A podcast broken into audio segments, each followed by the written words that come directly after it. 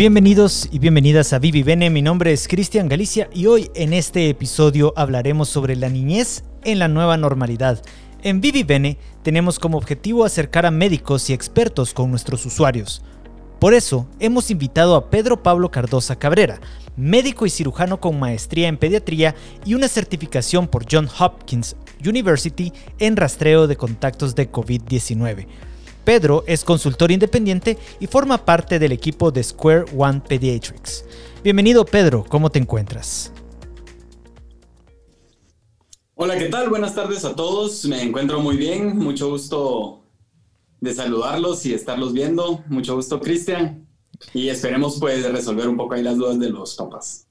Muy bien. A nuestros oyentes queremos invitarles a escribir las preguntas que tengan sobre niñez y nueva normalidad en nuestro Facebook. Las resolveremos más adelante. Para empezar, Pedro, tengo una pregunta. ¿Cuál es tu percepción con respecto al impacto en la nueva normalidad y la población pediátrica? Es decir, ¿crees que se verán más casos fatales de la enfermedad o, considerando lo que se ha visto acerca de que los niños no parecen mostrar una enfermedad tan grave, ¿Pueden salir librados sin eventos fatales? Bueno, sí hemos estado viendo en el grupo de población pediátrica que la mayoría de casos pues, son leves o asintomáticos. Son pocos los casos que se vuelven moderados o graves que requieren hospitalización, pero pues claro, no podemos hacer de menos la enfermedad eh, en el sentido de decir, bueno, me han dicho que los niños no se enferman, sí, siempre tenemos grupos de riesgo, los niños menores de un año los tenemos que estar cuidando más, estar viendo si tienen algún síntoma. Y sí, es cierto, eh, muchos de estos niños pues no van a tener mayor problema, pero siempre los tenemos que mantener en observación, sobre todo los papás, si ven a un niño que está malo, llevarlo a consulta con su pediatra. En tu experiencia, ¿Has tenido muchos niños positivos para COVID? Sí, he tenido casos de, COVID. Todos los casos que he visto han sido casos leves. No he tenido ningún caso moderado o grave hasta el momento bajo mi cargo. He visto al momento 12 pacientes de COVID positivos, ¿verdad? Entonces, la mayoría de síntomas pues han sido eh, mocos, dolor de garganta, fiebre que ha durado pocos días y la tos, ¿verdad? Sobre todo. Diarrea también ha habido y dolor abdominal. Eh, algo que me pareció muy curioso, eh, un caso de los que tuve fue que el paciente era un niño de tres años de edad que al papá le empezó a pedir más sal en su comida y más chile en su comida. Entonces, eh, ya hablando con el papá, es muy probable que durante este periodo él haya perdido el gusto. Entonces, eh, son síntomas que también tenemos que estar vigilando en el grupo pediátrico porque un niño es más difícil que nos pueda decir, mira, ya no siento olores, ya no siento sabores. Entonces, tenemos que también ver cómo es la conducta de ellos durante el tiempo de la enfermedad o si hay alguien enfermo en casa. Eso te iba a preguntar, más o menos las edades en las que has visto estos casos oscilan entre los... He visto niños menores de 5 años, la mayoría. Ok, muy bien. Eh, ¿Recomiendas hacerle algún tamizaje de COVID a los niños si muestran síntomas, si, muestran síntomas gripales, por ejemplo? Sí, en este momento, considerando la pandemia y lo fácil que ha sido la, la distribución de los casos, sí es importante descartar que no estamos ante un caso de COVID, sobre todo porque las enfermedades virales dan síntomas que son, le decimos nosotros, inespecíficos, de que significa de que muchas enfermedades nos pueden dar síntomas similares. Entonces, en base a esto, pues sí sería prudente realizarle un examen al, niño para que pueda, podamos saber si es COVID o no. Es importante saber que es una prueba de detección para dar un diagnóstico. No hay un tratamiento específico para COVID. Entonces, sí nos da una idea para poder aislar, hacer un rastreo de contactos y hacer de que la enfermedad, pues limitarla a un grupo más pequeño y que no se siga distribuyendo entre los demás. También es importante saber de que si un papá es positivo, no es necesaria la prueba en el niño porque por nexo epidemiológico, o sea, la cercanía que ha tenido con el papá, este niño si presenta síntomas es COVID, ¿verdad? Si el papá es positivo. Entonces, no tendría que pasar él por la prueba, pero sí se toma como un caso positivo a COVID por nexo epidemiológico. Ah, muy bien. Eh, a tu criterio, Pedro, o lo que han ustedes visto como pediatras, ¿cuál creen que es la razón por la cual a los niños eh, la COVID-19 no les afecta tanto como a otros grupos mayores? Claro, sí se ha visto una diferencia, en la, sobre todo en la severidad de los casos. Eh, más que todo, todo, como esta es una enfermedad nueva, todavía está en investigación, estamos recopilando datos para saber a ciencia cierta de qué es la causa de, de que los niños pues, no se enfermen tanto, pero ellos también tienen un sistema de defensas distinto al de uno de adulto. Entonces, el sistema de defensas de ellos, pues, de ellos va haciendo más defensas, por eso pues vacunamos y aprovechamos este tipo de sistema de mm. inmune en los niños, que al final ha sido un factor protector para ellos. Entonces, eh, una causa específica de por qué no, no se está dando tanto de este, esta causa en niños de casos moderados o graves no se ha visto todavía tan clara, pero sí vemos de que estos casos pues son muy leves. Entonces, como les digo, no es de que nos despreocupemos y digamos pues ya no, no vamos a, vamos a dejar que el niño pues siga ahí, sino que siempre hay que estarlo vigilando. Pero sí, el sistema inmune de los niños está un poco, las defensas están mejor preparadas cuando estamos chiquitos cuando estamos grandes. Muy bien. ¿A partir de qué edad se recomienda que usen mascarilla los niños? Según lo que vemos en la Asociación Americana de Pediatría, de arriba de cuatro años ya un niño entiende órdenes. Entonces ya es más fácil para él explicarle la importancia de usar la mascarilla y por qué es que la tiene que usar en la calle. Arriba de los seis años, pues prácticamente todo niño va a entender esta, este tipo de órdenes, entonces ellos sí deberían de estar siempre con su mascarilla y debajo de los cuatro años es muy difícil para los papás. Entonces, con los menores de cuatro años, lo que estamos pidiendo es que los papás estén atentos, digamos, si salen, que estén atentos a que no estén tocando superficies, que no estén tocando objetos, porque estos podrían estar contaminados, que estén eh, bajo observación de los mismos papás para poder estarles limpiando las manos eh, y si es difícil, pues dejarlos con mascarilla. Por eso mismo, si fuera un caso sintomático el niño, de esa manera también impedimos de que eh, de más casos de coronavirus cerca de él, ¿verdad? Entonces, sí tenemos que tener ese cuidado. Es un trabajo duro para los papás porque quiera que no es de estar vigilando bastante lo que toca, donde, donde habla, para poder estar limpiando las superficies también en donde él está al terminar de jugar. Pero esa viene siendo la recomendación. Debajo de cuatro años, pues no vamos a estar utilizando mascarilla. De cuatro para arriba, pues ya vamos a empezar a explicarle al niño de por qué la importancia de esto. Bueno, hablemos ahora de un tema eh, muy importante que a todos los padres de familia les preocupa y es el regreso a clases. ¿Recomiendas que niños en edad de aprender a leer deban ir al colegio? Es decir, ¿será más riesgoso retrasar su proceso de aprendizaje para prevenir la enfermedad? ¿Qué es más recomendable viendo costo-beneficio? Sí, ese es un tema pues eh, difícil, es un tema que tenemos que trabajar prácticamente entre médicos y los profesores o los encargados de las instituciones. Em, todo niño tiene derecho a la educación, eso es algo importante. Todo niño tiene derecho a sociabilizar, pero también todo niño tiene derecho a la salud. Entonces, mientras no podamos brindar nosotros un espacio adecuado para que los niños puedan llegar a, a una institución en donde se pueda reducir el contagio, en donde hayan buenas medidas de higiene y distanciamiento social, es, no es eh, todavía una buena idea mandar a los niños al colegio. Es importante recordar que mientras vayamos a lugares en donde hay más gente, podemos correr el riesgo de infectarnos. Entonces es lo mismo en este sentido de que en el momento que los niños empiezan a ir al colegio van a tener contacto con otros niños y esos niños pues tienen contacto con las personas en su casa, que puede ser que no se cuiden o sí. Y mientras más grande el grupo, pues va a ser más difícil controlarlo. Algo que se ha estado haciendo en otros países es ideando formas de hacer grupos más pequeños en los salones de clase para que los niños puedan estar yendo con los profesores. Hay que capacitar al personal Creo que cada institución se tiene que abocar con un profesional de la salud para que los pueda asistir, ¿verdad? Que pueda revisar las instalaciones, dónde van a comer los niños, porque esa es una parte muy importante. El niño va a ir al colegio, pero va a haber un momento en donde hay refacción y se tiene que retirar la mascarilla. Es en este momento donde ellos sociabilizan que podemos eh, empezar a tener contagios adentro del colegio. Entonces, sí tenemos que tener cierta capacitación con, con cada institución pues, que quiera empezar y, eso sí, el rastreo de contactos. Porque en el momento que tuviéramos un caso positivo en alguno de estos grupos en el colegio, mientras más rápido podamos detectar y parar eh, la enfermedad, vamos a evitar de que esto se pueda pasar a los demás niños.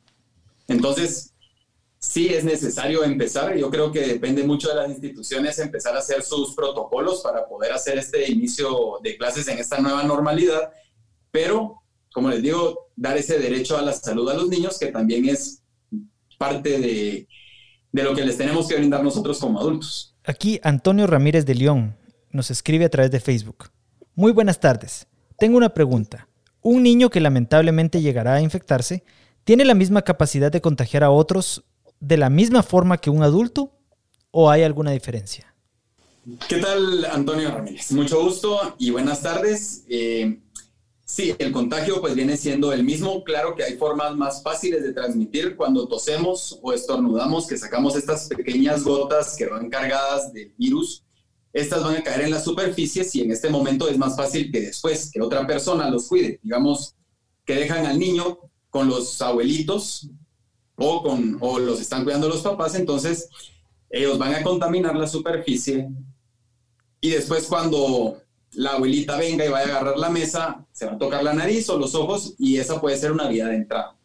Entonces, sí es eh, contagioso. No se ha visto que los niños sean más contagiosos como vimos al inicio de la, de la pandemia, pero sí contagian. Entonces, siempre por eso hay que estarlos cuidando. Si son menores de cuatro años, ojo a todo lo que estén tocando para poderlo estar limpiando y enseñarles siempre a estarse lavando las, las manos y el uso de mascarilla en casa si hay algún caso sospechoso. Muy bien, Sergio Reyes pregunta, buenas tardes. Mi pregunta es si los síntomas se generalizan. ¿A los niños les da igual que a los adultos? ¿Qué tal, Sergio? Eh, no, a los niños sí hay casos de graves o severos, es por lo mismo que decimos no hacer de menos a la enfermedad, pero en niños la mayoría de casos han sido leves o asintomáticos. Eh, pueden ver, por ejemplo, si de repente tienen contactos que han tenido casos de COVID, hay niños pequeños debajo de dos años que no han presentado síntomas, pero sí han presentado la prueba positiva. Entonces, sí tenemos que estar vigilando en ese sentido. ¿Recomiendas, Pedro, que los niños se pongan la vacuna de la gripe estacionaria? Sí, en este momento la vacunación es algo muy importante para nosotros en pediatría ya que no queremos tener a un paciente que a la vez en este momento, que es eh, el tiempo de que nos dé influenza, que tenga influenza y a la vez tenga coronavirus. Entonces, en ese sentido es una vacuna que protege al niño de que no vaya a tener estas dos enfermedades a la vez, y eso sí podría poner más en riesgo la vida de él. ¿Algún consejo para que en el aislamiento que estamos viviendo tenga un menor impacto en la salud de los niños?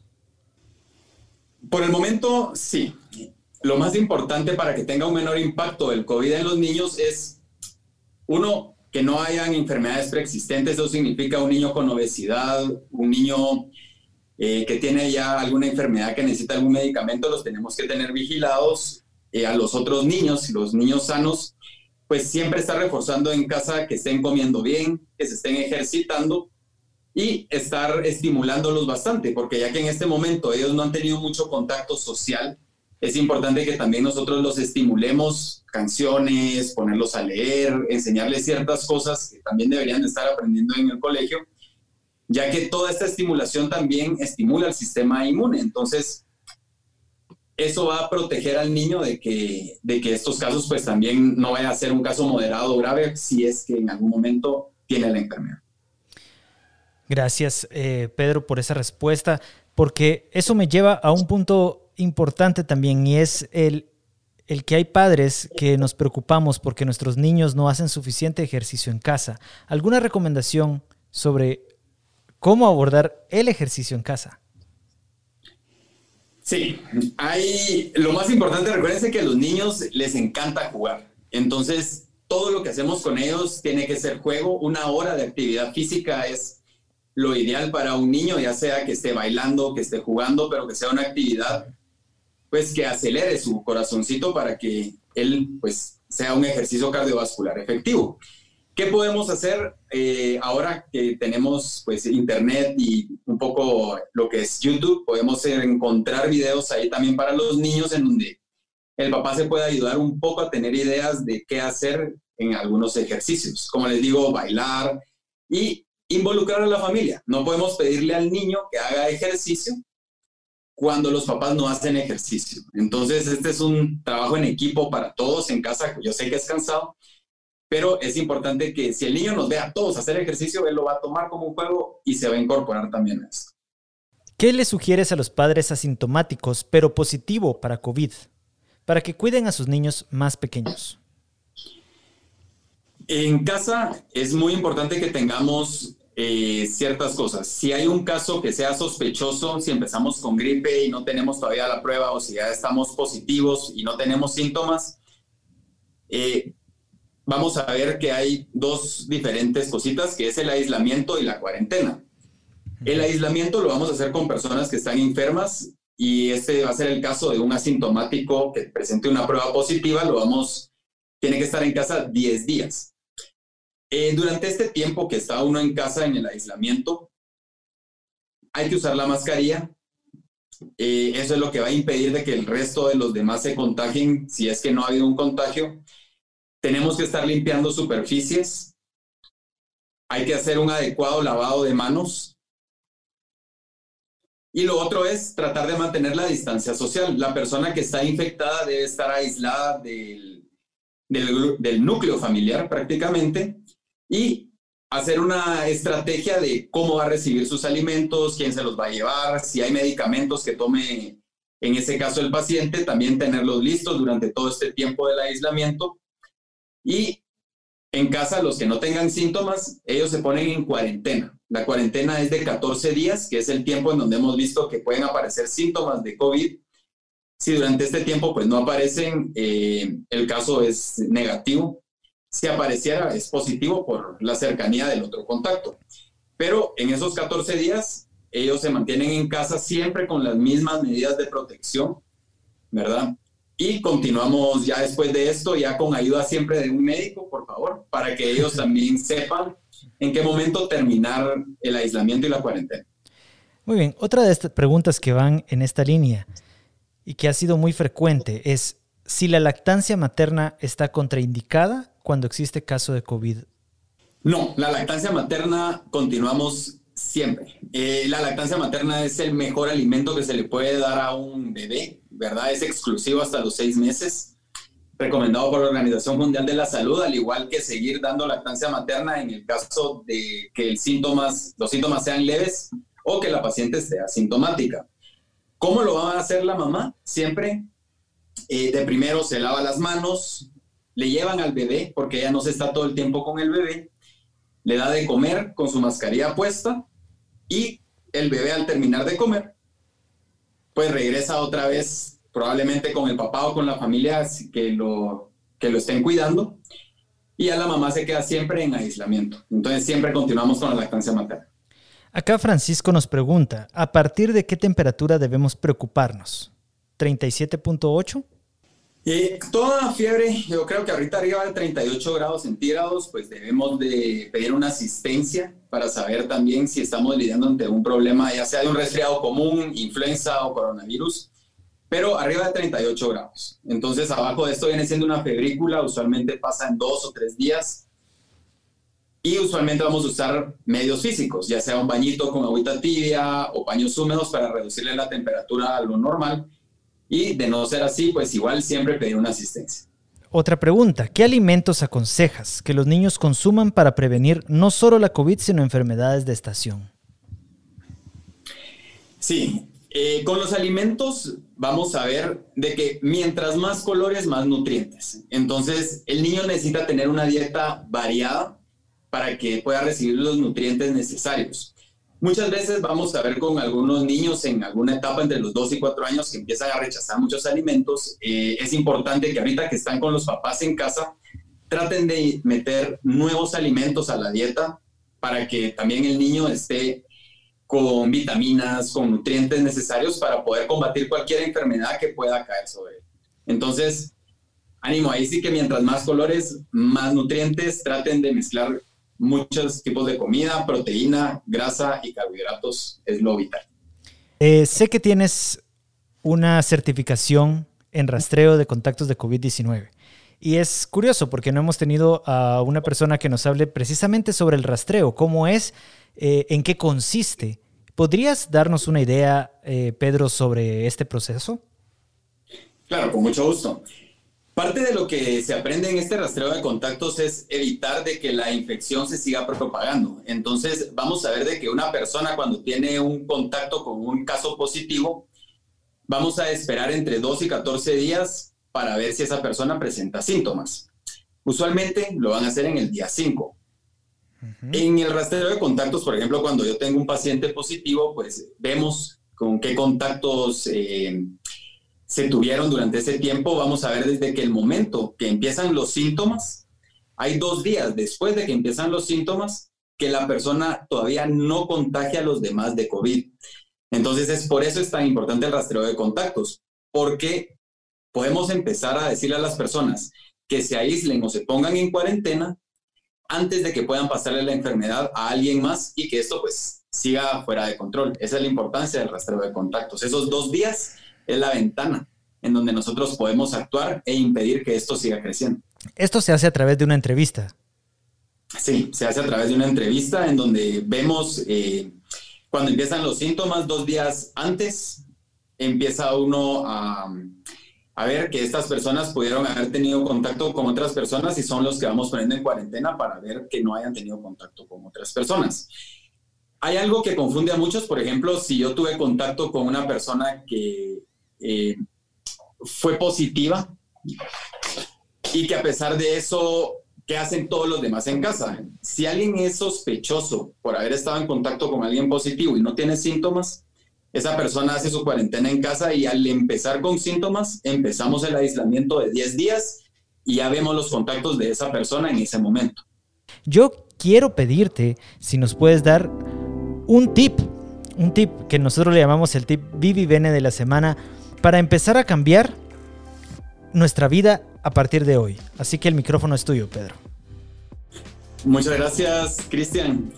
Entonces, en el tip que les voy a dejar es de que nosotros para poder hacer un hábito tenemos que continuarlo durante 21 días. Entonces es muy importante si no tenemos el hábito de hacer ejercicio en casa, de tomar agua pura, por ejemplo, o hacer este tipo de cosas que a veces se nos complican un poco, tratar de que estos 21 días hacerlo de forma estricta con los niños para que ellos también puedan agarrar este estilo de vida saludable.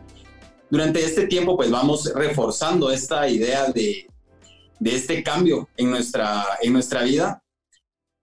Y es una parte muy importante, porque recuérdense que mientras tengamos un mejor estilo de vida, vamos a tener un cuerpo mejor preparado para esto. Así que ánimo con estos 21 días, ya sea de ejercicio o de cambiar cualquier cosa que necesiten en casa. De esa manera lo van a sentir más fácil cuando ya pase ese tiempo. Muchas gracias, Pedro. Es un excelente tip. Así que tenemos 20, en 21 días nos volvemos a reunir acá y vemos cómo nos fue a todos. Exactamente. Vamos a empezar a hacer ejercicio y a cambiar ahí algunas cositas y vamos a ver cómo estamos en 21 días. Muy bien. A ti que nos escuchas, puedes hacerte fan de Vivi Bene para recibir alertas sobre nuestro podcast que producimos todos los sábados a las 5 de la, a las 5 de la tarde. Eh, te recuerdo también que visites nuestra tienda vivivene.gt y adquiere tu kit Nueva Normalidad. Tenemos kits para una, cuatro y diez personas. Cada kit incluye lo necesario para regresar al trabajo en esta nueva normalidad. Recuerda, la mejor herramienta para combatir la COVID-19 es la información y los kits Nueva Normalidad de Vivivene, sobre todo ahora que ha concluido el estado de calamidad en el país. Y si te perdiste algún episodio, puedes escucharlo nuevamente en nuestro Facebook o en las principales plataformas de podcast como Spotify y iTunes Music, así como Google Podcast. Nuevamente, Pedro, muchas gracias por haber estado con nosotros esta tarde. Gracias a Vivene también por la invitación. Ahí estamos siempre a la orden. Se cuidan mucho. Muchas gracias. Entonces te recuerdo que tenemos una tienda en vivivene.gt para que adquieras tus kits. Visita vivivene.gt y empieza a mejorar tu vida hoy. En Vivivene nos comprometemos con tu salud. Adquiere tus kits para cuidarte a ti y a los tuyos en esta nueva normalidad. Y próximamente podrás hacer tus consultas médicas en línea a través de Medinet. Vivivene. Get smart, get healthy. Nos vemos entonces la próxima semana aquí en vivivene.gt. Hasta la próxima.